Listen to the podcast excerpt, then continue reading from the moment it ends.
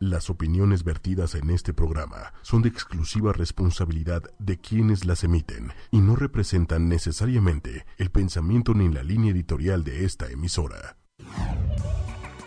Un espacio que te apoya Enseña a tus hijos a aprender. porque no nacemos sabiendo ser papás. Consejos, tips, información, ejemplos, dudas resueltas, Celia Hop, Lili Musi, explicaciones del comportamiento de tus hijos, aprendiendo a ser papás por ochoymedia.com. soluciones, línea directa, contigo, escuchándote, aprendiendo a ser papás. El consultorio está abierto ahora y más cerca de ti.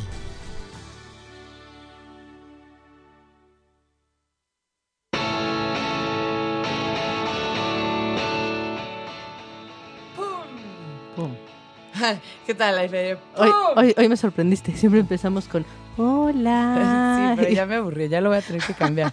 Es siempre de hola. Pero avísame para que no me desbalancees, ¿no? O sea, yo estaba esperando tu hola.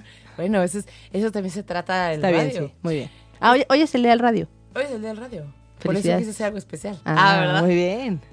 Muchas felicidades a todos los locutores de ocho y media y no solo los locutores, a todos los que están eh, de alguna manera involucrados en, en este gran proyecto y en todas las En estaciones todos. de radio también. ¿No? Sí, muchas felicidades. Muchas felicidades a todos. Felicidades y, al radio. y equipo de radio del mundo, hagamos algo por las comunicaciones, hagamos algo para ofrecer. Hagamos algo por el mundo, ¿no? hagamos algo por el no mundo. estaría mal hacer algo por el mundo. Sí, y para ofrecer contenido de valor Ay, sí. y, y quitar la payolita que luego por ahí existe y así. Sí, Pero muchas bien. felicidades. Pues yo estoy muy contenta hoy. Siempre estás muy contenta, Siempre, ¿te fijas? siempre estoy muy contenta. Afortunadamente sí. Sí, puedo- puedo y hoy, en especial, ¿por qué? Hoy en especial porque seguimos con la con la con el, el especial de educación que me tiene muy emocionada porque tenemos grandes invitados y hoy tenemos una invitada que de verdad estoy muy agradecida porque porque pudo darse la vuelta y estar aquí con nosotros y es vamos a hablar de la pedago- la pedagogía Waldorf. ¿Cómo se ahorita- llama nuestra invitada? Ahí voy, ahí voy, Ay. ahí voy, ahí voy. Sí sé cómo se llama. Se llama Irene Verduzco y es psicopedagoga en el Colegio Inlakesh, que es una escuela con pedagogía Waldorf. Entonces, bienvenida. Gracias, buenos días. Buenos, Estoy muy contenta de estar aquí. Muchas gracias, muchas gracias. Igual, igualmente. Y pues para conocer un poquito más, porque realmente no, no, no sabemos mucho, hay poca información al respecto y estamos como generalmente cuando hablamos de educación hablamos de el sistema tradicional. ¿En qué escuela va tu hijo? En un tradicional, o en un Montessori, ¿no? Casi casi. O, bueno, no. Hoy en día y en un constructivista, Exactamente. ¿no? Los más conocidos. Sí. Creo que no te escucho. Déjame. ¿Sí? Sí. Perfecto. Entonces, buenísimo, ya. Este, son como los más conocidos. Y por eso es que yo quise buscar un, un otro, al- o, o sea, como una alternativa más, porque no solamente son estos tres, ¿no? Digo, debe haber mil más, pero esto ya es una realidad, ¿no? O sea, el- la, la pedagogía Waldorf es una realidad. Hay escuelas, hay escuelas que funcionan, hay escuelas que dan resultados y me encantaría como que nos platicaras un poquito acerca de, de, de todo esto. que- ¿Y que- qué que tan, es. qué tan nuevo es? Pues en realidad es un método que inició Primera Guerra Mun- después Sí, de la. Primera Guerra Mundial. Eh, fue a raíz de un pedagogo, bueno, más bien es un filósofo que se centró sobre todo en estudiar al ser humano. Y su filosofía se llama antroposofía porque está centrada en el ser humano. Ok. Em, él tuvo, generó muchísimas ideas en diferentes campos, pero en cuanto a la educación, eh, tuvo un aliado muy importante que fue, ay, no me acuerdo el nombre ahorita, pero él era dueño de una cigarrera Ah, qué chistoso, ¿no? O sea, qué contrastes. en, en Alemania. Lo leí justo. Ajá, y entonces él le dijo, oye, yo quiero que tus ideas pedagógicas las plasmes en una escuela para los empleados de, mis, de mi fábrica, para los hijos de los empleados.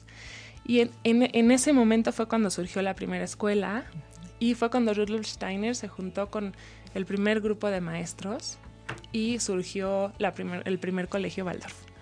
Pero sí tiene muchos años. En México, las escuelas más antiguas tienen alrededor de 30, 32 años, Wow, que es la escuela de Cuernavaca. nada nuevo. No. Y el de la Ciudad de México. Ok. ¿En Eh, Ciudad de México es Waldo? No, no, no, no. no. No. Ah, Escuela Waldorf de la Ciudad de México, que también se le conoce como GET, Instituto GET. no los había escuchado, son chiquitos todavía. Es que 32 años suena mucho. No, es que en dos términos- escuelas, es que dos escuelas en un país como este, no, bueno, en una ciudad como esta, en, no, es nada. Y aparte 32 años, aunque suene mucho, es poquito en términos de educación. ¿Ya sabes cuánto tiempo llevamos con la tradicional? No, sí, por Ajá. supuesto, pero eso es aquí, ¿no? O sea, eso es- a mí, a mí me, me sorprende porque pensaría que estamos hablando de escuelas que tienen 10 años, ¿no? O sea, como un movimiento muy moderno y no, no es así. Bueno, hay muchas otras escuelas en el interior de la República que sí tienen 10 años, quizá un poquito más, pero no es sino hasta recientemente, sí, quizá como de 10 años para acá, que se han empezado a surgir cada vez más colegios. Ok.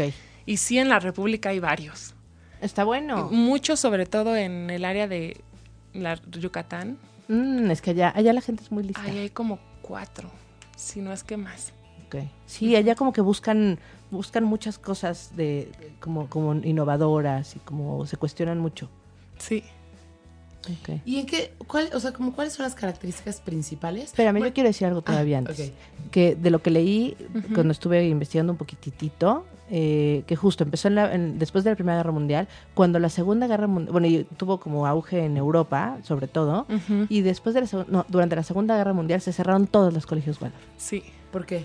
pues por las prohibiciones que debe haber habido en la, en la época. Acuérdate que nadie podía pensar, ¿no? O sea, nadie podía pensar diferente a, a lo que estaba pensando el, el gran señor de Alemania, ¿no? Sí, sí, en realidad eh, em, sí fue por eso el que se cerraran. Y bueno, pues más tarde se volvieron a abrir. Em, ay, algo iba a decir, se me olvidó. No te preocupes, a mí también me pasa seguido. A, a- a las dos. Pero- Aquí, es- esta es nuestra realidad todo el tiempo. Pero, pero luego, pero luego regresa. Y es un buen ejercicio para las personas porque entonces tienen que seguir los temas. Entonces, así agilizan y ejercitan Es- eh, su memoria. ayudamos, nos ayudamos a nosotros y ayudamos al mundo. Sí, Hacemos un muy buen bien. complemento. Sí. Pero yo quería preguntarte algo antes de empezar ya con... ¿Se dice Waldorf o Waldorf? Es que es alemán. ¿no? Waldorf. En Alemania, en México. Pues Waldorf en México también. sí hay gente que dice Waldorf. Yo digo Waldorf, pero sí es. Entonces Ajá. lo correcto sería Waldorf. Pues sí. Ok. Bueno, no sé si es algo correcto, pero nosotros en- le decimos Waldorf. Ok. Hay quienes le dicen Waldorf. Ok, entonces antes de entrar a, a la pedagogía Waldorf, quiero hacerte una pregunta. ¿Por qué es tan importante para las mamás em, elegir como la escuela adecuada para sus hijos? Si no, ¿qué o qué? Es una muy buena pregunta. Em, creo que tiene que ver con nuestro, por un lado, por lo que queremos, con lo que queremos para nuestros hijos, las prioridades que tenemos como papás para ellos, em, y por otro lado, nuestros temores. ¿Y qué pasa, por ejemplo, si un, si un, un pequeñín va en una escuela que no, que no es como la que le funciona, sabes? Pues creo que no va a poder desplegar el potencial que tiene. Em, em, sí, Pues sí. Y, y afecta totalmente su seguridad, ¿no? Cuando tú no puedes demostrar quién eres. y su desarrollo en general, porque no se siente bien tampoco él. Claro. ¿Y Waldorf es para todos? No, yo creo que no. Eh, yo creo que depende mucho de lo que tú quieres como papá para tus hijos. Creo que mm, es una, es una, es una educación que no necesariamente plantea eh, las ex- no, más bien, no necesariamente da respuesta o cubre las necesidades que mm, este mundo competitivo... ¿Las expectativas? ex- las expectativas, sí, está mejor dicho. Eh, sí creo que responda a las necesidades en el sentido de que queremos formar seres humanos completos, libres en el sentido de que tomen responsabilidad por sus acciones, eh, no en que hagan lo que se les dé la gana. Y, y que en este ser humanos completos, pues también está el ser sensible a los demás, el ser responsable de mí misma y de mis acciones, em, el no necesariamente encajar en un molde, sino en llegar a ser lo que vengo a ser yo aquí. Y, y eso es un poquito contrastante con algunos otros planteamientos, en el sentido de que si ahorita el mundo exige que sepas 30 idiomas, seas experto en matemáticas, física, química, bla, bla, ¿no? Este, pues eso es lo que te va a ofrecer como escuela. Claro. Y nosotros partimos de, vamos a desarrollar a cada quien de acuerdo a las capacidades que tiene, a darle todas las herramientas que necesita, pero para que él aporte al mundo, Mm. no para que exactamente... No para que él quepa en ese mundo que, Exactamente. que, que- en el que estamos viviendo. Más bien, es un, un ser integral Ajá. que está capacitado o está eh, formado para, para, para hacer cosas buenas por, por él y por el resto de... O sea, por- va, va a dar un granito de arena. Exactamente. Ok. Desde lo que él ya tiene y de todo lo que se desarrolla en él como su potencial. Y creo que esa es una diferencia importante. Ok. Y por ejemplo, entonces podemos empezar como a ver como las características principales, o sea, lo que diferencia es- ¿Cómo, ¿Cómo se lleva a cabo? cómo se lleva a cabo. ¿Cómo se lleva a cabo? Bueno, pues es una pedagogía que mm, va de acuerdo al desarrollo evolutivo del niño. Entonces, ¿qué quiero decir con esto? Que en jardín de infancia, por ejemplo, no vemos ni matemáticas, ni español, ni figuras Eso es el kinder. ¿cierto? Ese es el kinder. Ok. Ajá.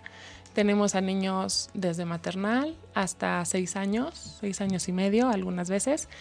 Y eh, ahí lo principal es que el jardín es como una segunda casa. Entonces tú entras a un salón y hay un- una pequeña cocinita, hay juegos y los materiales son materiales muy sencillos como tronquitos, telas, eh, estambres tejiditos, de- eh, tejidos por los niños que hacen como unas cuerditas. Eh, quizá hay algún muñeco de trapo sin cara em, o algún muñeco tejido, una carriolita, una cocinita, algunos trastecitos. Y a partir de ahí los niños empiezan a jugar en la primera parte del día, pues con todo lo que ellos ya tienen. Y es increíble ver como el tronquito una vez es comida y al día siguiente es un coche y después se convierte en un avión o si necesitan que sea un bistec es un O bistec. sea, como, to- como, como favorecer todo el proceso creativo de los niños. Ajá. Entonces los juguetes. Libre. son- ah, libre. Entonces no tenemos juguetes. Solo tenemos juguetes de materiales naturales y que permiten que ese objeto se convierta en muchísimos más. Em, y también hay muchos cuentos en el jardín de infancia. Hay una ronda en movimiento, que es un cuento en donde además del cuento va acompañado de muchos gestos, en donde buscamos desarrollar la parte motriz de los niños a través de ese cuento. Y también em, los niños preparan su refrigerio todos los días, entonces aprenden a picar, sí, aprenden a usar cuchillos, planchan, ¿Qué tipo de refrigerios eh, hacen? pues son refrigerios nutritivos. eh, y como que será arroz, sopita de verduras. ah, cocinan y todo. Ah, no, sí cocinan. Ah, es que me imaginé así como pepinos. Sí, ¿no? yo también me imagino así tipo abrir una cosita y echarle un plato. O sea, que para, para mí hacer un arroz es pues, casi imposible. Para un niño siento que ya. Es una buena, es, es- eso que es una buena pregunta porque todo lo que el niño hace en el jardín y bueno, en general en toda la educación primaria también, tiene que tener un sentido. Entonces no voy a jugar a que voy a hacer un refrigerio para no comérmelo. Mm. No. Sí voy a hacer un refrigerio, sí voy a picar bien la zanahoria o lo que necesite hacer. Y sí nos lo vamos a comer todos y lo vamos a compartir después. Nadie lo va a arreglar. No, sí vamos a hacer limpieza en el salón y sí la vamos a hacer. No va a venir después O alguien sea, no a, estamos jugando a... a hacer lo que yo no hice. Voy a barrer, voy a trapear, voy a lavar mi, mi mantelito, voy a lavar mis platos, mis cubiertos. Y ya como quedó, quedó. Entonces Como tiene que quedó, quedar quedó. bien. Y si quedó sucio, pues quedó sucio. Porque el que le tocaba lavar, pues no No lo lavó bien. bien. Y, y, o sea, sí podríamos hablar de que se manejan grupos o años. En el jardín de infancia son grupos integrados, pero los pequeñitos de maternal sí están aparte. O sea, los demás son como multiedad, multi... Sí, son multigrado. Ok. Eh, con la diferencia de que los más grandecitos sí tienen ah, actividades diferentes, Ok. como pueden ser acuarela, modelado en cera, dibujo con crayolas. Ay, yo, yo quiero ir en es- quiero ser chiquita otra vez ir en esa escuela. Ah, sí, o sea, también. siento que iría a jugar. ¿Y Yo eso es también. como- Es que sí van a a, eso jugar. vas. Eso es lo que Sí estoy- van a jugar, lo que pasa es que a través del juego están trabajando. Bueno, además está comprobado que los niños aprenden jugando. Sí. Está comprobado. Está o comprobado. sea, aunque le metas cosas académicas, Ajá. entre más estén jugando, más, más atractivo es para ellos. Su cerebro se activa y aprenden. Sí, aprenden muchísimo. Y algo que yo veo, por ejemplo, cuando viene un niño de fuera y se integra al jardín de infancia, les cuesta muchísimo trabajo jugar, les cuesta muchísimo trabajo imaginar, les cuesta muchísimo trabajo dialogar con el otro, porque yo quiero la muñeca y solo hay una muñeca. O yo quiero ser papá y también quiere ser papá. Y entonces ahí es interesantísimo cómo después llegan ellos solitos a la conclusión de que pues puede haber dos papás. Claro. Ellos negocian. Ellos aprenden aprenden una cantidad de habilidades sociales. Es lo que te iba a decir. Increíbles. O sea, eso está, eso está padre. Sí se centran mucho en las habilidades sociales. Que al final eso es la vida, ¿no? O Eso sea, matemáticas se te olvida, pero el cómo Como te tienes relacionas... calculadoras, para todo lo demás tienes ahora internet que te resuelve muchísimo. Para, Pero sí, para inglés, el- pues, el ¿qué? uno a uno. ya con, o sea, con que te des a entender. Pues, oye, digo, no, hay presidentes que no hablan inglés, ¿no? Sí, o por ejemplo... no, no, no supe cómo integrar son- ese comentario a la conversación, ya sabes.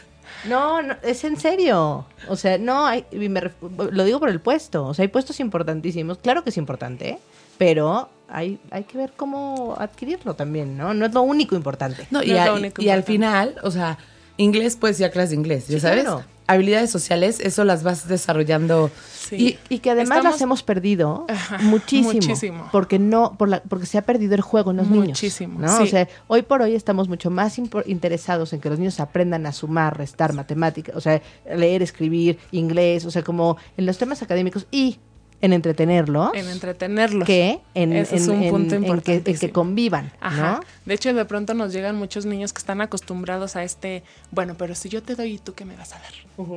Y la bueno, verdad, son habilidades de negociación. Sí, pero no pero todo, todo, es así. está condicionado. O sea, veni- son niños que todo está condicionado. Entonces, a la hora que entran a jugar y, bueno, está bien, voy a ser tu amiga, pero ¿qué me vas a dar? Entonces, ellos, los niños tienen que tener la libertad de decir, pues, quiero jugar contigo hoy. Y nada más. A lo mejor mañana no. No importa. No te y tengo eso que les dar causa nada a cambio. les genera, les genera además este tolerancia, ¿no? les genera mucha tolerancia y le- después se relajan muchísimo porque saben que no tienen ni que dar nada a cambio que algo que no quieren Sí, no genera ni de recibir nada a cambio entonces uff se relajan muchísimo y empiezan a jugar de otra manera libres. muy libres Y, por padre. O sea, ¿en qué se enfoca esta pedagogía? En hacer... Espérame, Ok. perdóname Lili, pero es No, que este es tu justo programa. antes de entrar estábamos platicando que le decía, ay, me siento como si te estuviera entrevistando. Eh, le contaba, y que no es secreto para nadie, yo soy como muy fan de Montessori, este, y le decía, ok, están educando en la libertad, ¿no? Pero no es en el libertinaje, no es en cada quien hace lo que quiere y no, no, no es que no haya un control. Aquí, igual que en Montessori, hay objetivos muy claros. O sea, el, el juego sí es un juego, pero no es cada, o sea, aunque jueguen a lo que quieran, que esto sí es una diferencia con Montessori, Muy porque grande, Montessori no es que jueguen, en Montessori van y trabajan. Exacto. ¿no? Con ustedes lo que nos estás platicando es, vienen los niños a jugar, sí pero tiene un objetivo. Entonces, o sea, me imagino que hay reglas para poder llevar a cabo el juego. sí eh, no hay muchas reglas en el sentido de que lo, lo más importante es que se respeten a los demás y se respeten a ellos mismos ¿Ok? Em, Y el material. O sea, no se puede aventar. el lastimar material no exactamente Ok. no lo puedes aventar porque se lastima Exacto. o puedes lastimar a alguien más. De ahí en fuera pueden transformar todo el salón en el juego que ellos quieran. Ok. Pero sí hay reglas. En el, eh, lo que pasa es que más que reglas son como una manera de convivencia en donde todos nos respetamos. Pero, o sea, hasta ahorita, yo siento que falta que alguien me diga algo. Ah. Hasta ahorita siento que es como, ok, voy a jugar todos los días a la escuela. Bien. ¿Es correcto? Chócala. O sea, si todos los días... La, la agarraste, amiga. No, no, no, siento que no puede ser así. Ah, o sea, Pero fíjate, que ahí está, exactamente lo que acabas de decir está increíble. Sí. Porque ese, esas son nuestras expectativas, ¿no? O sea, ¿cómo? Voy a llevar a mi hijo a una escuela a que vaya a jugar todo el día y te van a contestar, sí. no, no, no. Pero yo estoy segura que hay algo Detrás. que hay algo que no estoy, Sí, que hay algo todavía que- no escucho. Hay algo que no sé. O sea, por ejemplo, ellos deciden a qué jugar todo el tiempo. ¿Hay mises o En como en- un rol parecido al de una miss? No, no, sí hay maestras. ¿Y que ellas qué hacen? Bueno, lo que pasa es que creo que el fundamento a tu pregunta es que eh, los primeros siete, el- la pedagogía observa el desarrollo del ser humano en septenios. Entonces, el primer septenio, que es del que estamos hablando en este momento, Que son siete años. tiene Ajá. que ver ajá, con el desarrollo del cuerpo, de los sentidos, o sea, que incluye el desarrollo de los sentidos y de la psicomotricidad del niño. Esto va muy ligado al neurodesarrollo. Tal cual, lo- Lo, Completamente. que vimos. Eso fue exactamente lo que vimos en ¿Cómo el programa de no? neurodesarrollo. ¿Cómo Pero es que es cierto, así es. Es un poco lo que Pero tú fíjate la- comentabas de esta el fundamento. neuropsicóloga que vino, porque respondemos a lo que el niño necesita. Entonces el niño los primeros Y su siete cerebro años necesita, o sea, a- a- al ser integral formar- necesita. Exactamente. Entonces los primeros siete años es- el niño está madurando su cuerpo, formando su cerebro y eh, desarrollando todas sus habilidades motrices y sensoriales para que el siguiente septenio pueda estar listo para el aprendizaje escolar. Pero si no desarrollamos eso antes, el niño no va a estar listo. A mí me tocó alguna vez, híjole, en algún colegio que fue mi hija muy chiquita del que la saqué, este, una exposición de elefantes y tenía tres años. O sea, ¿de verdad ustedes creen que le interesaba? O sea, por supuesto que no, por supuesto que no se O sea, se puso a investigar, la, la pusieron a investigar a esa edad. Claro, lo hice yo todo, ¿no? Claro. Y nada más, ya sabes, le dije tres cositas que dijera, pero pues en realidad fue mi exposición. Sí. Eh, porque pues ella no está ahí. Ella está en, en- en desarrollar su cuerpo, en desarrollar su- sus habilidades sociales, en desarrollar su motricidad, la parte sensoriomotriz, ¿no? Y ya después en primaria, ahorita a la vez, obviamente le causa una sensación increíble estar hablando de eso, de lo que habló a los tres años. Que ¿Qué edad tiene? Tiene 10 años. Ok. Entonces, eh, justamente ese es un aspecto fundamental de la pedagogía, que responde a la necesidad eh, del niño de acuerdo a la etapa en la que esté. Y el primer septenio es la que mencionaba hace un momento. Entonces, sí es a través del juego como pueden ir ellos desarrollando esas habilidades y obviamente a través de la guía de un maestro. O sea, sí son maestros súper preparados, Sí. que además tienen que tener mucho trabajo interior, porque estás trabajando con niños Para muy tolerancia la pequeños frustración. y los estás educando en todo, desde en hábitos. Y en este tema de las expectativas, ¿no? Porque venimos, la- digo, no sé si alguno de tus maestros fue formado en una escuela Waldorf, pero, ah, qué maravilla. Sí tenemos algunos. Qué, maravilla, pero deben ser poca la gente que, que fue formada, poca. ¿no? Entonces, vienes como que te jala, ¿no? El, el- el- el aprendizaje previo que, Sí. que traes. Y muchas veces tus temores y ansiedades de Exacto. y sí va a poder con el mundo de afuera. Los papás Y no van a, sí, los no papás van a decir que por qué no sabe hacer tal y tal y tal, ¿no? Sí, y sí pasa. Por supuesto. Y sí pasa, entonces sí es importante entender bien la pedagogía para que con toda la seguridad puedas ir ahí con confianza, este, de que van a estar muy bien. Y por ejemplo, ¿yo puedo preguntar? Claro, lo que quieras. Ok, así. Ok. Por ejemplo, ¿qué pasa cuando tu hijo se lleva con todos los vecinos? Y entonces todos los vecinos juegan a la escuelita y hay una Miss, que es una niña de los vecinos, que los pone a hacer uno más uno, ya sabes, no sé. Ajá. Y entonces tu hijo que va en Waldorf, como no está... El cerebro no está preparado para eso, no les enseñan eso, entonces él no sabe qué hacer. Pues depende de la edad, si saben. Eh, digo, depende de la edad. Eh, hay niños que van a jugar y van a dibujar, que van a seguirle la onda en el juego. No necesariamente tienen que responder exactamente, es un juego. Si son más grandecitos, No, pero me refiero a, es un juego que organizaron los vecinos, no en la escuela. Ajá, no, yo sé. Ah, y entonces el niño que estudia en Waldorf a lo mejor no tiene los mismos conocimientos que tienen las otras escuelas tradicionales. O sea, lo que quiero decir es, el cerebro no está preparado para aprender y está súper bien, pero ¿cómo manejas el que tu hijo sea el único de la cuadra, por ejemplo, que no tiene esos conocimientos y a la hora de querer jugar y la misma le pregunté eso, pues se frustre o... Como, o- expone- como que se sienta expuesto a algo que no tiene. Ajá, y que sea el único. Ajá. O sea, que se sienta como diferente por eso. Ajá.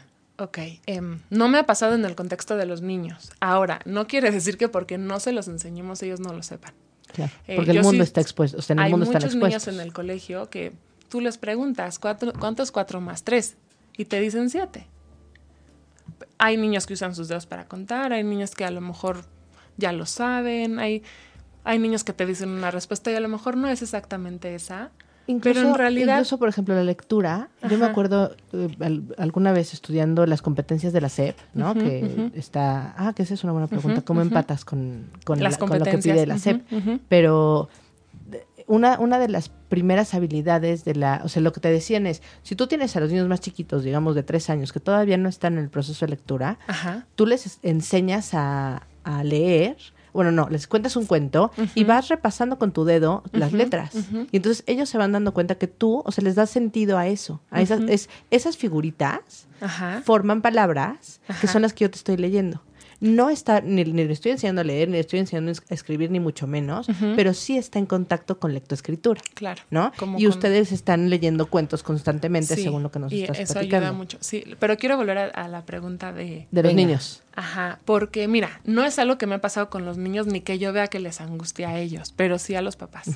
Y no es algo generalmente que surja así en un juego de niños, porque los niños como que Más están en su juego. como más de primaria, pero, ¿no? Pero sí es algo que, por ejemplo, es que mi ahijada que tiene la misma edad ya lee y escribe y hace Y sumas y todas las capitales de la República. Entonces, Así. ahí es donde como papás tenemos de verdad que conocer eh, eh, bien esta propuesta, porque si nosotros estamos tranquilos, pues no, ahorita que tienes siete años, pues no, no sabe hacer todo eso, ni tiene esas habilidades, pero las va a tener. Y normalmente lo que yo he visto que sucede es que no solo las tienen, las gozan. O sea, no solo leen, las les fascina leer, porque no las sufren. Lo, lo van adquiriendo de una manera tan natural para ellos que para ellos no requirió ningún sufrimiento, sino al contrario, un gozo. Y además son niños que no quieren saber por competir con el otro, porque le van a poner un punto o le van a poner una décima o se sacó nueve en el examen, sino porque surge de un verdadero interés aprender eso debido a la manera en cómo les va enseñando el maestro y en cómo los va entusiasmando. Y entonces los niños están en un lugar diferente. Decía una de las maestras que es exalumna, que una de las cosas que le llamaba muchísimo la atención cuando salió de secundaria Waldorf a prepa es que todo mundo quería participar porque les ponían décimas. Y a ellas se les hacía rarísimo, bueno, y a sus amigos, porque pues ellas querían participar porque Porque querían compartir lo querían que tenían. participar. Y, y eso era una de las cosas que les asombraba muchísimo, esto de yo, yo, yo quiero, yo quiero, por la décima. Sí, claro. Y como que ellos sí, eso les hacía cortocircuito, porque ellos nunca tuvieron que participar por ganarse una décima. Claro, era, era simplemente porque les- yo quiero darlo. Sí, exactamente. Entonces sí creo que ahí es muy importante que como papás de veras uno sea lo que buscas y sea lo que quieres para tus hijos, porque si tú estás en paz con eso, tus hijos van a estar súper en paz. Pero si para ti es ocasión de inseguridad, sufrimiento y de pasártela mal, pues creo que es mejor buscar otra cosa. Claro, claro. Que vaya más de Que, acuerdo tiene, a tus expectativas. que eso es lo que hemos hablado también. Que también tiene que ver con los papás. Porque además, según lo que leí, es una pedagogía que está íntimamente relacionada a los papás. O sea, van de la mano escuela y casa para poder formar a los niños. O sea, como que todo, todo, todo va en pro del niño. O sea, como todo, el- no sé cómo explicarlo, pero, pero sí lo que entendí es que tienen que estar, casi casi entendí que estaban en la escuela. Los, digo, no en la escuela como tal, pero sí como, como en una comunión impresionante juntos para Sí. poder hacer como este proyecto en los niños, en que cada Sí. niño es un gran proyecto. Sí, qué bueno que tocas este punto, porque en el colegio decimos que recibimos familias. Exacto. no niños. Entonces, trabajamos mucho, así como maestros nos miramos a nosotros mismos, ¿no? Y decimos, chin, o sea, ¿qué está pasando con este niño y qué puedo hacer yo? Porque mucho de lo que, más bien lo que se dice en la pedagogía es que el maestro no educa con lo que sabe. O sea, no importa si eres premio Nobel, pero educas, porque educas con lo que eres. O sea, el niño te Ah, imita. En el primer septenio el niño está en la imitación Sí. y nos ellos captan mucho más allá de nuestras acciones. Yo puedo hacer una acción que parece correcta, ajá, o decir una palabra que es correcta, pero que yo siento como incorrecta, ¿no? Y los niños lo saben. O sea, no, no tenemos que decírselos, ellos lo perciben. Entonces, sí es una pedagogía que requiere de un esfuerzo muy grande, porque los niños todo el tiempo te están reflejando cosas, igual que tus hijos Por supuesto. y tus alumnos también. Entonces, si no trabajas en, en ti, difícilmente vas a poder ayudarlos a ellos. Entonces, este es muy importante que los papás También estén estén- también y quieran eso, porque si no es muy difícil trabajar juntos. Y al final, pues estamos trabajando por el niño. Pero si el papá y la escuela tienen visiones diferentes, que es completamente aceptable y Sí, sí, normal, Sí, pero no, no funciona aquí. no funciona aquí, exactamente. Ajá. Y, por ejemplo, algo que me llamó la atención, que dijiste secundaria Waldorf, los colegios que existen, al menos en México, ¿hasta dónde llegan? Hasta secundaria. ¿Y por qué prepa ya no? Bueno, eh, es una muy buena pregunta. Eh, creo que en México estamos todavía caminando hacia tener confianza en métodos diferentes. En Estados Unidos y en Europa es increíble porque hay escuelas públicas que adoptan el sistema Waldorf. En Alemania hay muchísimas. En Estados Unidos hay estas llamadas charter schools, que eh, son escuelas con fondos públicos y que hasta cierto punto tienen que llevar el programa federal, pero pueden elegir el método. Y entonces hay muchas que están eligiendo el método, la pedagogía Waldorf, con ciertas modificaciones como para que puedan Encajar. encajar en la parte federal de la educación. Y me parece que en Europa es un poco más libre y también hay muchas escuelas públicas que optan por este sistema. Pero en México estamos en pañales. En Europa y en Estados Unidos hay hasta pues universidades ¿no? Wow. y, y prepas grandes. Este, en California hay varias, en Nueva ¿Cómo se- York. ¿Cómo se lleva? O sea, ya nos platicaste un poquito, digo, porque además es que tenemos una hora y Sí, no, no es que no Se vamos, muy bien, tiempo. vamos muy bien, pero no, obviamente en una hora no podemos como sacarle todo el jugo que quisiéramos a, a- a cada tema, ¿no? Pero sí nos contaste un poquito de cómo se maneja el, el- ¿cómo le llaman al kinder? Que no es Jardín de infancia. jardín de infancia. ¿Cómo hacen primaria? O sea, ¿qué es un día en primaria? No, ya no es como el jardín Ya de no infancia que llegan a jugar libremente. No, ya no. ¿Qué pasa en primaria? En primaria, bueno, pues es. Hay un, la primera parte de la mañana se llama la clase principal, que inicia con una parte rítmica, o sea, de movimiento. ¿Por qué? Porque es, eh, se ha visto que esta parte rítmica de movimiento activa toda la parte neurológica de los niños, los despierta, los conecta. Digo, vienes de despertar, Sí. ¿no? Eh, y a través de esa activación, Entonces siempre empiezan con, acti- Siempre. con activación física. Claro, ajá. Una vez que activas y que el niño ha estado activo en un, en un movimiento, Sí, el cerebro también reacciona el cerebro diferente. reacciona se oxigena. diferente. Y es increíble las cosas, las, cosas que pueden llegar a hacer los niños en cuanto a nivel de coordinación conforme avanzan en los años. O sea, en primero es algo más sencillo, pero en sexto es mucho más complejo. Y esta parte rítmica acompaña al, al desarrollo académico. Entonces, después de la parte rítmica, que además también hace alusión a la estación del año, Mm, eh, ya se sientan a trabajar. Y, se sientan a trabajar. ajá.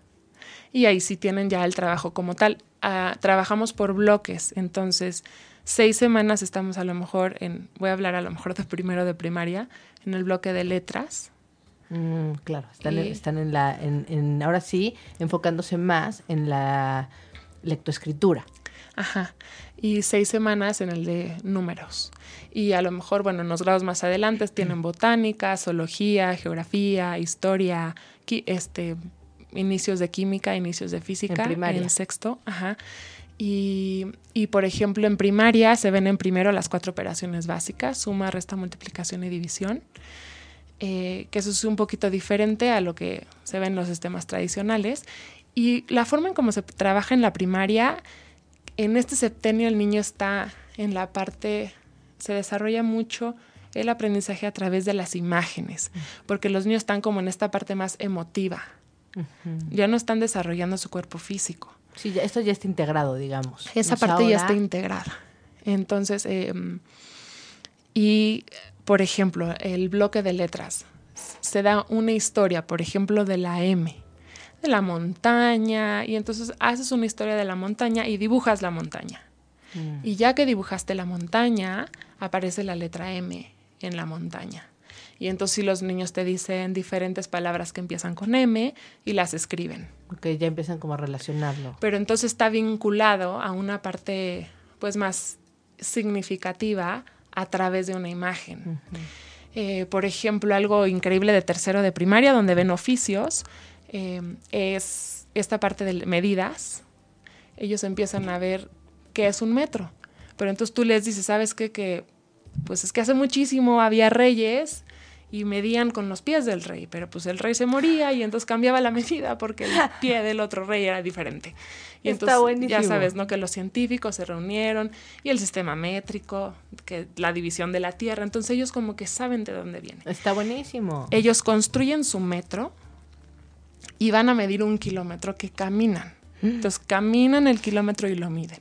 Entonces no es una medida ahí como súper abstracta que ni sé Sí, cuánto es. es. Porque yo me acuerdo cuando estudié medidas, pues yo ni sabía cuánto era un kilómetro. Claro que no. Pero si tú lo haces, haces el metro y luego lo caminas, por supuesto que sabes que es un kilómetro, Claro. porque ya lo viviste.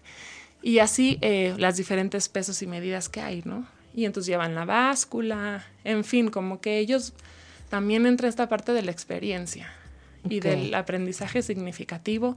Muchas veces va acompañada de narraciones, como la que mencioné de esta De parte. montaña. En primero es, pues hace mucho, la gente muy antigua, pues daba una rayita cada vez que contaba y ponía una rayita y ponía una rayita. Pero luego había tantas rayitas que pues era muy difícil saber cuántas eran. Claro. Entonces salieron los números romanos o los números mayas. Y del número maya brincan al número abstracto que conocemos hoy como Está el número uno. Sí, sí, está padre. Y también encuentran que hay uno en el mundo, que es la parte cualitativa del número, no nada más la cuantitativa. Pues un sol, solo hay uno. Entonces dibujan un ¿Qué hay sol. uno en el mundo? Eso está increíble. Que hay dos, pues dos manos. Y así tienen una relación con los que números que no nada más es sino cualitativa Y práctica. y práctica. Y hay mucha práctica. Bueno, eso es la clase principal. Eh, y termina la clase principal con una narración, que esto me parece como una aportación muy especial de la pedagogía, que va a nutrir el alma del niño. Entonces, de acuerdo a la etapa anímica del niño, es por lo que se da la, re- la narración. En primero de primaria son eh, cuentos. Ay, estos de los hermanos Grimm. Este. Como, pues, como... Tienen un nombre. Cuentos muy bonitos. Oye, ni tan bonitos. Bueno, Tienen su... estos cuentos eh, de hace mucho tiempo, ¿no? De las 12 Como princesas, clásicos. bailarinas, ajá. que Fábulas. No. No, no, son fábulas. Fábulas tienen Pero bueno, hablando. alimentan la parte donde está el niño, que además tienen una sabiduría ancestral Mm. Y que dicen te dicen cosas de una sabiduría muy grande y de una fantasía también. Es como una mezcla de fantasía, pero en donde se transmiten cosas importantes. Eh, porque el niño está ahí. Pero, por ejemplo, en tercero de primaria, que están pasando o empezando el Rubicón, y el Rubicón es esta etapa en donde el niño se empieza a dar cuenta que es un ser distinto. O sea, que no es parte ni de mamá, ni de papá, ni del mundo. Y entonces empieza a hacerte preguntas, pues que ya él está mirando el mundo, no dentro del mundo, sino que ya desde fuera. Y entonces ahí eh, se, da, se dan estas historias como eh, la historia del pueblo judío, que no, no tiene una intención religiosa, no, más cultural. pero si se fijan, el, el pueblo judío pues es- fue desterrado, ¿no? y, eh, se va al desierto y, tiene, y le pasan una serie de cosas. El niño está siendo desterrado en el sentido de que pues está saliendo de ese lugar de papá, mamá y de sentirse parte y se está empezando a mirar como alguien distinto. Entonces, la pasión con la que se pueden, enten- no solo entienden, se los aprenden de memoria todo lo que le pasó a Rebeca, Abraham, impactante porque les están hablando al alma. En cuarto, la piel. En cuarto, por ejemplo, tienen esta fuerza de los vikingos, ¿no? De estas tribus nórdicas, y entonces les cuentan toda la mitología nórdica, y bueno, la toman pero con una emoción, ¿no? De la mitología nórdica, Wow. porque están en eso. Está súper interesante. Sí, Y, como decías, los profesores tienen que ser gente súper preparada para tener información de todo eso. pues los profesores, fíjate, eso es importante, no llevamos libros de texto. Entonces los profesores hacen una gran labor porque además van respondiendo a las necesidades del grupo. ¿no? Tengo, hay una maestra de manualidad en el colegio en donde pues en manualidades tejen en primero con dos agujas, en segundo con gancho, en tercero empiezan a bordar, en cuarto también siguen con bordados más complejos y muy simétricos, muy específicos. Y en sexto hacen un animal, ¿no? Entonces tienen que hacer el patrón del animal para poderlo dibujar, cortar, coser, rellenar y demás. Wow. Entonces ella veía al grupo anterior como una manada y se dio cuenta que los elefantes se parecían un poco a ese grupo. Sin embargo, los de sexto de este año tienen una, una característica más individual. Entonces están haciendo un muñeco. Entonces también ahí los maestros como que van viendo qué estar leyendo al grupo, leyendo a cada Sí. niño. se aprenden las historias y también los maestros van escogiendo, por ejemplo, en segundo que se dan vidas ejemplares, pues si hay alguien que se siente más cómodo contando vidas de santos, no por la parte religiosa, pues a lo mejor puede contar vidas de varios santos. Pero si hay un maestro que a lo mejor tiene otra vida ejemplar, que no necesariamente es un santo, también puede contar esa. Pero si a ti como maestro eso no te resuena, pues no lo cuentes, porque tus alumnos ni lo van a recibir. no se apasionan. Ajá, pero entonces Eso esa padre. parte ajá, va respondiendo mucho a esa parte anímica del alumno. Oye, y dime otra cosa, ¿qué pasa? O sea, bueno, por regresar un poco al tema anterior, ¿qué pasa con las personas que van en una escuela así y por alguna razón se cambian a una tradicional? Pues mira, tenemos el caso ya de que salieron algunos niños el año pasado de sexto de primaria y depende de cada niño en, en- en cuanto a qué. A ver, si es un niño que está muy bien en todos los aspectos, aprendizaje incluido, no tiene ningún problema. Pero sí es un poco más difícil la transición. También depende de la personalidad un poco del niño, pero lo- las experiencias que yo tengo es que les va a poner como, un- como los dos como polos que hemos tenido a lo mejor. Eh, el año pasado salió una niña de sexta de primaria, entró a otro colegio como pez en el agua. Hubo otra familia que salió por eh, porque se mudaron de casa, se fueron a un colegio muy tradicional y la retroalimentación que recibieron fue queremos decirles que sus hijos están increíbles en la parte social y emocional. Qué padre. Ajá. Sí están un poquito, este, les está costando trabajo estas, estas cosas, pero en unos meses, Ya. en unos meses, no sé cuánto habrán sido, dos meses, estaban ya otra vez como pez en el O agua. sea, también les fue bien. Les fue Les súper costó bien. un poco más de trabajo, pero al final y, de- y también lograron- dependía entre hermanos. Pero, por ejemplo, el más chiquito se nota más en los grados más chiquitos. Por ejemplo, Ajá, en primero o segundo de primaria, ¿no? Ahí que sí. ahí se nota mucho eh, la diferencia. Entonces, a lo mejor ahí, pues el niño va a tener que trabajar un poquito más para ponerse como, como, para ponerse al corriente. al corriente. Ajá. Pero, pues no les, pues un mes o dos meses, digo, no les cuesta mucho más. A lo mejor a unos menos, a lo mejor a algunos un poquito más, pero no, nada del otro mundo. O Y sea, sí se- la niña que salió de quinto de primaria, lo que pasa es que ya conforme vamos en los grados, en algunas cosas podemos ir más adelante. O sea, por ejemplo, ahorita en cuarto están viendo escri- escritura en griego, escritura fenicia, y escriben increíble, ¿eh? Y pues esas son cosas que yo vi en prepa. Yo también, sí, es lo que te iba a decir. No En la tomé con tanto entusiasmo como los toman ahorita los niños, pero yo lo vi en quinto de prepa. Entonces, este, pues ahí también hay ciertas eh, diferencias a nuestro favor, o las cuatro operaciones básicas que vemos desde primaria. Eh, entonces depende un poquito uno del, del, del año en que esté, dos de la confianza de los papás. Más bien, primero pondría la confianza de los papás. Si tú sabes que tu hijo va a salir y bueno, pues sí, a lo mejor está tantito atrasado, a lo mejor en escritura o tal, porque salió en primero de primaria para pasar a segundo, pero pues lo va a poder hacer y a lo mejor te vas a sentar con él algunas tardes. La verdad es que puede. ¿Y son caras? ¿Caras? No. ¿No? Pues depende de cada escuela. Cada escuela tiene Tienen sí sus, sus precios. sus precios. ¿Pero en qué ranguito estarán más o menos? Nosotros, por ejemplo, para la zona escolar en donde estamos, em, somos de las bajas. Mira. Me parece que estamos más o menos como el Colegio Vista Hermosa. Que, de acuerdo a lo último que supe, pues no es de las más No, es caras ca- de no, la no es de, zona. la- de hecho es de las, de las Ujú, bajas. Oye, tengo Y bueno, una es- pregunta. ajá, ¿Cuánto tiempo tardan en adaptarse de otro sistema a Waldorf? Ah, que es al revés. Exacto. Este, también un par de meses.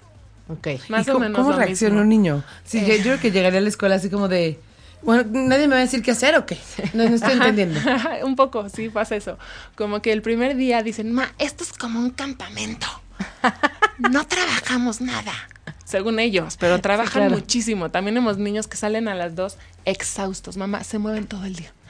Todo el día trabajamos y hacemos cosas. Sí. Este, pero sí, como un hay unos niños que entran como pez en el agua, igual que cuando es al revés. Sí, sí, sí. y sí. hay niños que, por ejemplo, en un jardín de infancia y en una familia, y sí, la niña muy chistosa, maestra. Ah. Pero es que tú, maestra, tienes que decirle a fulanito que las cosas se hacen así, Ah, ¿no? Y claro. entonces es muy chistoso porque, ¿Desde claro, dónde viene, no? Es desde donde vienen. O vemos estas cosas que les decía, que este, se están muy acostumbrados al condicionamiento. ¿Qué pasa si no lo hago? Ah. No, pues mira, no pasa nada, pero mira, ven y ayúdame y vamos a hacer esto. Entonces, Eso es otra pregunta que yo tenía. La disciplina.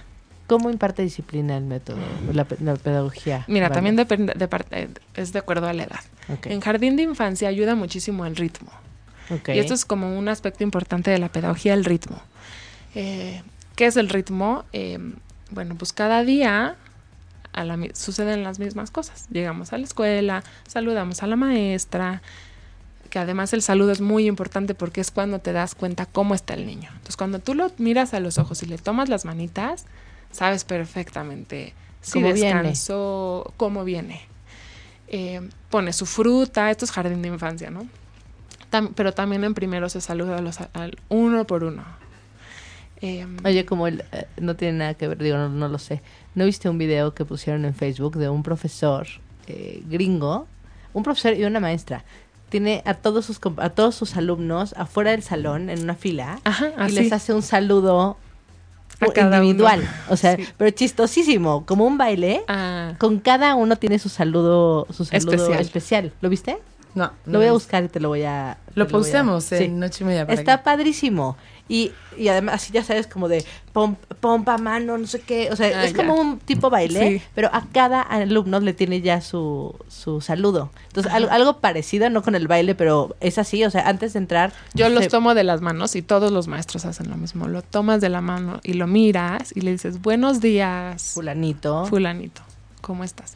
Bien, maestra, buenos días. ¿Maestros se llaman? Maestros. Ujú. Ok. Sí, aquí en la pedagogía la autoridad, el maestro es una autoridad bien amada, digna de respeto y sí se espera que los alumnos respeten, bueno, que respeten a, A todos, a ellos mismos, al material y a los adultos. Ok. Ajá, encargados. Este, pero sí depende. En jardín de infancia el ritmo ayuda muchísimo. eh, que es bueno el saludo, entran a jugar, se prepara el refrigerio, se come. Bueno, se, se, se prepara el refrigerio y se juega. Ok. eh, se come el refrigerio, se lava todo lo que usaste. Ok. em, y luego salen a jugar afuera. El juego, de, af- el, de- el juego adentro del salón es completamente imaginativo, curativo y terapéutico, porque pues ahí están elaborando muchas cosas. El juego de afuera es grueso, es la resbaladilla, el columpio, vamos a construir con lodo, los niños ahí se enlodan, ¿Hay, hay siembran. regaderas? No. O sea, no es necesario. Tampoco ya me, ya me imaginé un campamento Pero salvaje. En, todas las escuelas Bueno, si se cambios de ropa. ensucian, si se mojan y se enlodan, los cambiamos. Sí. Y las instalaciones en general, como ¿hay como alguna algún requerimiento de instalaciones para poder llevar a cabo todo? A mi siguiente pregunta. Muy bien. Las instalaciones. Pues bueno, como- termino como con la medio. disciplina y te y les platico de las instalaciones. Este, y bueno, después los chiquitos entran ya a dormir, Mm, Ah, ok, duermen como una siesta. duermen una siesta. Los más grandecitos de jardín ¿En qué horario van? van de dos, los de jardín de infancia, si tienen hermanitos en primaria pueden llegar a las 8 y hay una guardia donde desayunan. Ok. Y después pueden llegar entre 9 y 9 y media de la mañana y, este, y salen a las 2 de la tarde. Ok. Pero pues ya salen con siesta. Ya. Y, y los más grandecitos de jardín tienen su clase principal como acuarela, dibujo, elaboración de pan, eh, modelado de cera o, o tejido con dedos. Los chiquitos tejen con dedos. padre. Sí, hacen unas cosas, sus juguetes, hacen unas cosas muy lindas. Y después descansan también y, y se duermen. ¿Y dónde hay camas? En el, en el mismo salón tienen unas borreguitas y tienen su cobijita y tienen su almohadita. Y la maestra les cuenta un cuento. Qué tierno. Sí. Y al finalizar el cuento, bueno, prenden la vela, se cuenta el cuento, se apaga la Ay, vela no. y se duermen. Y en primaria, bueno, también hay un ritmo. Lo que pasa es que después de la clase principal viene el descanso, bueno, comen y salen a jugar. Luego la práctica, todos los días se practica matemáticas y lectoescritura. Después hay otro, después vienen las diferentes clases. Manualidades, que es tejido, bordado, costura, de acuerdo a la edad y, al grado. Eh, inglés, que tienen todos los días. carpintería, em, música. Pero entonces aquí no van al ritmo del alumno. O sea, ya en primaria ya no van al ritmo del alumno. Sí vamos al ritmo del alumno porque le estamos, le estamos dando, le estamos, a mí me gusta pensarlo como en nutriendo, de acuerdo a lo que su edad necesita. Pero a lo que voy es, si todos en un grupo son de la misma edad, no van dependiendo de cada uno. No, O sea, sí, sí en la actividad, se cuenta, a lo mejor van a ir a carpintería y si uno está en el en, en lo primero, respetan ese ritmo y, y uno más avanzado lo, lo avanzan más o Bueno, por ejemplo, están en lo mismo? Pero- y pensando en matemáticas. Ajá. No, a ver, hay, hay las matemáticas, o sea, todo el currículo está pensado de acuerdo a la edad del niño y las cosas se dan de acuerdo a su edad y de acuerdo a lo que está listo para recibir. Pero eso no significa que si un niño está en quinto de prepa, pues como no sabe fracciones, pues es que va a su ritmo. Claro, No, no, no, no, no. A ver, quinto de prepa y no sabe fracciones, o sea, sí tenemos que hacer algo, pero desde antes. Claro, pero Porque eso es eso justo- tampoco es sano para el niño. Claro. Justo estoy haciendo como una comparación con el Montessori, porque para serte sincera, cuando yo llegué, yo dije, es como un Montessori con otro nombre, ¿no? La verdad, la verdad. ¿no? Pues somos muy diferentes. Pero son muy diferentes. En, entonces- en tal vez en cuanto a filosofía de respeto y de Tenemos libertad, ciertas características pueden ten- ajá, tocarse un poquito, Y ¿no? que somos sistem- sistemas alternativos. y la estructura. Ajá, exactamente. Pero sí tienen, como todo lo demás, está muy diferente. Muy ¿no? diferente, ajá. Pero ya llegaste a esa conclusión. Sí, sí, ya llegué a esa conclusión. Y más con lo que me acaba de contestar. Pero ah, es lo que te, lo que, lo que te iba a decir es, está pensado en septenios, quedamos, En septenios. y en teoría los niños ya, ¿qué? En teoría los niños ya, este, están, están preparados para ir recibiendo más información y más, Claro. y más complejidad porque tuvieron todos estos primeros siete años de, de, de desarrollo motriz, de desarrollo sensorial y desarrollo eh, general, ¿no? O sea, como de neurodesarrollo. Entonces se espera que los... ne- ¿Tienes, ¿Tienes muchos niños con dificultades académicas? Pues algunos, como en Como todas las lados, escuelas. Y, y con estos niños, justamente porque es sano que los niños puedan hacer las cosas que se supone que pueden hacer a cada edad, ¿no? Entonces, por supuesto que si un niño por alguna razón o algunas razones está quedando atrás, hay que darle todo lo que necesita para que pueda estar en un lugar donde podría estar si le damos los recursos que él necesita. Porque no, no es sano que también que se atrasen. Claro. O sea, no quiere decir que porque vamos al ritmo del niño, si el niño pues no lee y está en sexto, ay, es que va a su ritmo. No, no, no va a su ritmo. Algo Sí. está pasando porque un niño cambiar esa en parte. un ambiente escolarizado empieza a leer a los siete años. Así es. O un poquitito antes o un poquitito después, pero eso es lo Sí, pero a esa normal. edad ya están... Claro, entonces no, por Listos supuesto para que hacerlo. cada, cada, cada grado tiene sus objetivos y sí, y sí se busca que los niños los vayan cumpliendo y si Todos. no los está cumpliendo hay que ver por qué y darle las ayudas para que los logre. ¿Qué te parece, Celia? Si lo que nos queda de programa, haces tu última pregunta, hago mi última pregunta y ella dice lo que ella quiera decir. Me parece bien, nada más tengo que cerrar lo de la disciplina. Venga. Ajá. Eh, en, en o sea, me, creo que lo que estoy entendiendo es, cuando hablamos de Montessori, lo que nos decían también, es para todos los niños, sí, excepto para los casos de, de, de mala conducta como tal, donde no se respete a sí mismo y al mundo, ¿no? Porque es muy complicado tener a alguien con problemas serios de conducta. Por, lo que nos estás diciendo, no se presta a mala conducta por el mismo ritmo de la escuela, por el mismo ritmo del día a día. ¿Es así? Un poco, en parte sí, y en parte tenemos otros recursos. Ok. Por ejemplo, Eh, por ejemplo, en jardín de infancia, ¿no? Si llega un niño y le quita el muñeco al otro, pues a veces si es muy pequeño, al que le quitan le dices, ay, mira, se llevó tu muñeco. ¿Quieres jugar con este otro? Y casi siempre te dicen que sí. Sí. Este, porque están muy chiquitos. O le pegaron. Ay, estás muy triste, ¿verdad? Te pegó fulanito. Sí. Bueno, este, y ya como que los dejas un poquito, les, les reflejas un poquito lo que están ¿Cómo se sintiendo y este, les das una alternativa. Si eso no te funciona, pues los, los acompañas un rato y luego te pones que te los llevas a que te ayuden a picar y, O sea, los y distraes con el otro niño, si es que sí hubo una Agresión. agresión. como tal, si vas con el otro niño y le dices, oye, fíjate que le pegaste a fulanito y yo entiendo que estés enojado, pero aquí no pegamos. Y él se sintió muy triste. Hay veces que ni siquiera le tienes que decir, que nada más ves la carita del niñito que ve mal. al otro llorar y Sí. ya se dio cuenta que hizo algo mal. Y entonces hasta le regresan el juguete, como que también esperas un poco, pero sí guías y acompañas y sí reflejas. Y bueno, con los más grandecitos, pues a veces hay consecuencias.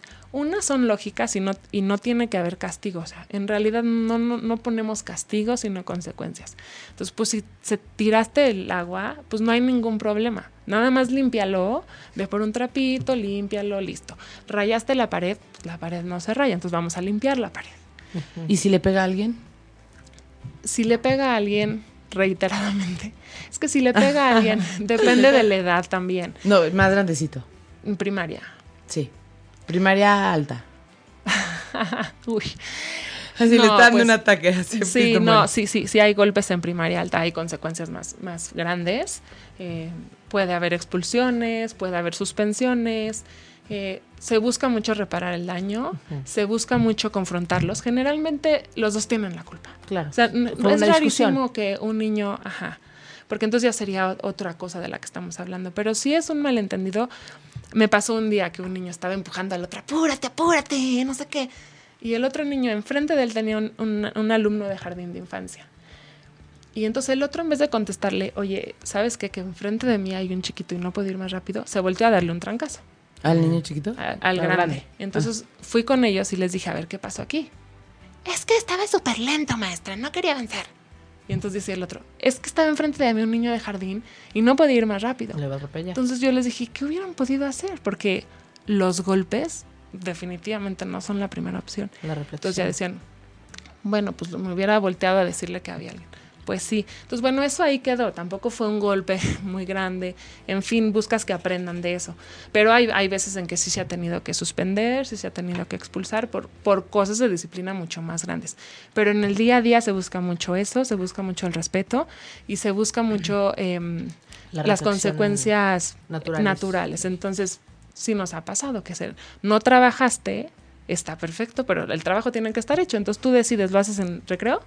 ¿En el primer recreo o en el segundo? Pero el trabajo tiene que estar hecho. Oye, por ejemplo, Ah, bueno, dos cosas. Uno, ¿para quién es esta escuela? Este, bueno, este, más bien este sistema educativo, educativo. Y número dos, ¿qué pasa con el tema del bullying? ¿En qué sentido el tema del bullying? O sea, es, ¿Se da? ¿se da? Se ha de dar en todos lados, ¿no? ¿O no? Sí, se da, sí, pues se da en todos lados. Eh, en el tema de bullying se busca mucho fortalecer al niño que está siendo molestado, si es que es un niño que reiteradamente está siendo molestado, eh, para fortalecerlo y que él pueda poner los límites que necesita.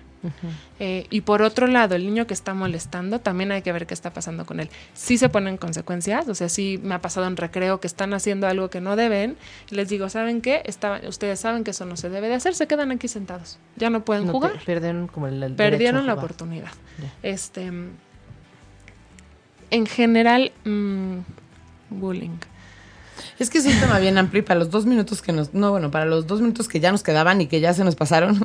Hemos tenido algún, un- algún caso aislado, quizá uno, quizá dos, eh, pero pues como se hace también un trabajo con los papás, la escuela hace su trabajo y hay que trabajar con los dos niños, ¿Cada con cuánto- el buleado y con el que bulea y ver qué está pasando con ellos para poderles ayudar a que eso no suceda más. ¿Cada cuánto ven al- a los papás? ¿Le dan seguimiento con los papás? Este, los papás pueden pedir citas cuando ellos lo crean conveniente y el maestro también, pero de manera, digamos, protocolaria son dos evaluaciones cualitativas al año en donde se habla extensamente no solo de la parte académica, porque nos parece importante tanto la parte académica como la emocional y la social.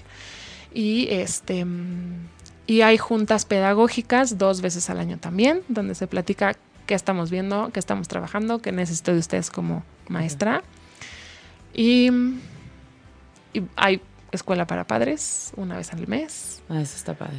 Este, y hay miles de actividades en donde los papás, de acuerdo a si quieren o no, pueden estar este, participando.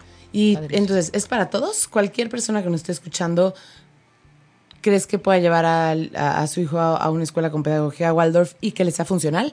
¿O a qué tipo de niños se- es más funcional? No, no es para todos. Es de acuerdo, de acuerdo, yo diría, em, depende de lo que la familia esté buscando para sus hijos. Y más bien es para las familias que tienen muy claro cuáles son, o sea, qué es lo que esperan, ¿no? Una familia que no va a competir con, como familia con el medio en el que se desenvuelve, porque al final vas en este en este mundo en el que vivimos Ajá. eres juzgado todo el tiempo, ¿no? Ajá. Entonces es para familias que sepan cómo lidiar el ¿Cómo? ¿Todavía no lee? ¿Tienes seis? Ajá. Ah, No, pues es que Juanito lee desde los cuatro. ¿no? O sea, es para, para gente que puede aguantar un poco eso, teniendo muy claro cuál es su visión y cuál es su hacia dónde va. Sí, yo diría que eh, nosotros buscamos formar a seres humanos completos, eh, integrales eh, y, e libres. íntegros. íntegros, completos y pues no necesariamente com- sí competitivos en cuanto a que tienen las competencias Eso, para enfrentar la vida. no competitivos. Exacto. Entonces sí son niños muy competentes. Yo diría que muy competentes en muchas áreas, como muy, Como- mucho más amplias que nada más la parte académica, aunque tienen la parte académica. Pero bueno, si quieres que sea bilingüe, pues quizá no es para ti, no somos bilingües. Eh, si quieres una escuela para relacionarte, pues Sí, tal vez a lo tampoco mejor es tampoco. Entonces, sí depende mucho de lo Para que... relacionarte socialmente. Hay, por- que- hay para que aclararlo porque realmente esta escuela sí es muy buena para relacionar. Es Para excelente habilidades para sociales, habilidades sí, sociales. Pero no, hay gente que busca la escuela para hacer las relaciones fu- futuras de su hijo. O sea, que vayan en la Hacer escuela donde van los hijos de Ajá, tal empresario, ¿no? O sea, como para, exacto, contactos. ajá, eso no. Ok, Este, entonces, creo que depende de lo que los padres busquen. claro. Lo que sea más importante para Pero el ellos. niño, cualquier niño sí podría integrarse a ese sistema. Ah, cualquier niño. Eso Yo, sí. el tema somos los papás. Exacto. Si tú como papá estás convencido y te integras, tu hijo te- se va a integrar seguro, Aunque Claro. tenga autismo, por ejemplo. aunque tenga autismo. Ah, Ay, bueno, me va es a una buena pregunta. No, qué bueno, qué bueno que eres abogada del diablo porque eso ayuda muchísimo. Este, hoy por hoy eh, somos una escuela de seis años y hoy por hoy no tenemos todavía un programa De inclusión. de inclusión completa en donde te diga, sabes que si tu hijo tiene autismo, uff, lo vamos a ayudar muchísimo. Todavía no estamos ahí, seguramente lo estaremos en algunos años. Pero la pedagogía como tal sí incluye todo esto. Niños con necesidades especiales. Bueno, de hecho la pedagogía tiene una rama eh, muy grande que se llama educación curativa enfocada a todos estos niños, bueno, eh, con diferentes capacidades, con capacidades diferentes. Entonces, en el momento en que el colegio tenga esa área, tendrá que diversificar algunos aspectos que existen hoy en día para poder atender a estos niños de acuerdo a sus necesidades. Buenísimo. Ay, ya, ya nos va a pegar producción No, aquí ya, si ya. seguimos, pero... No, ya, ya terminamos. ¿No? Te agradezco muchísimo, Irene, que hayas estado aquí. No, Este, la verdad es que yo sí, solamente nos faltó lo de las instalaciones, pero nos podemos meter a la página de internet y ver las instalaciones Sí, de la escuela, ¿no? Sí, www.inlakesh.edu.mx. No, pero dinos cómo se escribe eso, porque pues, si yo lo escucho voy a decir, no, bueno, ni para qué lo intento. Perdón, sabes. además me equivoqué, es www.colegioinlakesh.edu.mx. Inlakesh es I de Inés, N de Norma, L de Lola, A de Adriana, K de Kilo, E de Eduardo, S de Susana, H de Horacio. En- lo, lo buscas en Google y aparece luego, luego. ¿eh? Ajá. Y ahí está la página. ¿Y por qué es ese nombre tan, por qué pusieron ese nombre tan complicado? Otra pregunta. Si quieres que nos vayamos o no. O sea, porque Perdón, yo, perdón. yo también me puedo aquí la Oye, tarde. se me hace ¿eh? que leyó nuestras preguntas frecuentes en la página. Hay, ¿A hay poco un, hay un apartado, sí. ¿A poco sí? Oye. Pero sí preguntan lo del nombre tan complicado. Sí, claro. Oye, pero me encantan porque son las que más nos preguntan, las que me estás haciendo tú. Entonces son muy importantes. Este, porque significa yo soy otro tú y tú eres otro yo. Es nada más que es una palabra maya. padre. También la he visto escrita como en la quech, como con una apóstrofe. Y significa lo mismo que namaste o algo significa algo O sea, parecido. sería la diferencia entre, tú y tú entre, eres otro yo. Ajá, como una entre referencia. individuos. Una reverencia hacia el otro. Sí, porque O sea, es como todos somos el todo. No, No, como que yo te venero a Como la ti, te ajá. respeto a ti. como un individuo aparte de mí, diferente a mí. Qué bonito. Está muy bonito. Está complicado para aprendértelo y buscarlo en internet, pero está muy bonito tu Sí. nombre. Pero no, vamos a ponerlo. Deberíamos, deberíamos lo ponerlo ponemos en el blog. La vale la pena. Tienes un chorro de artículos. Hay muchos artículos Muchos también. artículos para, para, refer- o sea, para buscar información. Ah, eso está muy padre. Sí, hay muchas páginas. Waldorf Resources es una página. Eh, Why, ah, Why Waldorf Works es otra, muchas están en inglés, pero hay muchas en español de otros colegios en Chile, España, Argentina, Brasil, en todo el mundo, México, Ay, qué padre. y ahí encuentras como de todo. Ok, bueno. Muchísimas Ya gracias nos por venir. Dios mío, Gracias, la que me espera gracias. acabando el programa. Hoy fue es el día del radio y entonces se Necesitas nos dieron cinco web. minutos más y se nos quitaron. Bye. Gracias. Bye.